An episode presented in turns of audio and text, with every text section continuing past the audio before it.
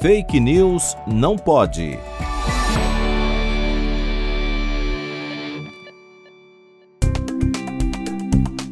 Não se sabe ao certo de onde veio a informação de que utilizamos somente 10% do nosso cérebro.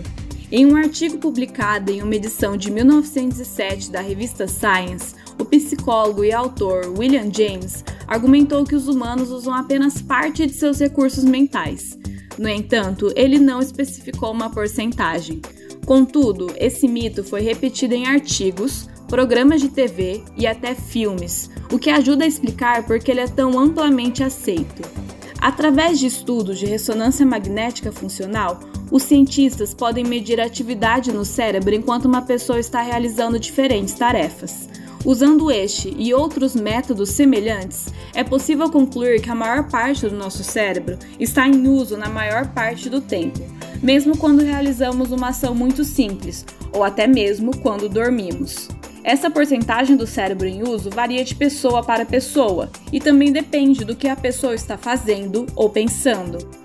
Além disso, a evolução não admite gastos desnecessários. Assim como outros órgãos do nosso corpo, o cérebro foi moldado pela seleção natural e consome cerca de 20% da energia de nosso corpo. É improvável que a evolução permitisse que um órgão tão custoso operasse em somente 10% de sua funcionalidade. Portanto, busque por informações em fontes confiáveis. Fake News não pode. Apresentação: Laura Colette Cunha. Produção: Video Academics e Pretty Much Science, em parceria com a Rádio USP Ribeirão. Revisão: João Vitor Guimarães Ferreira.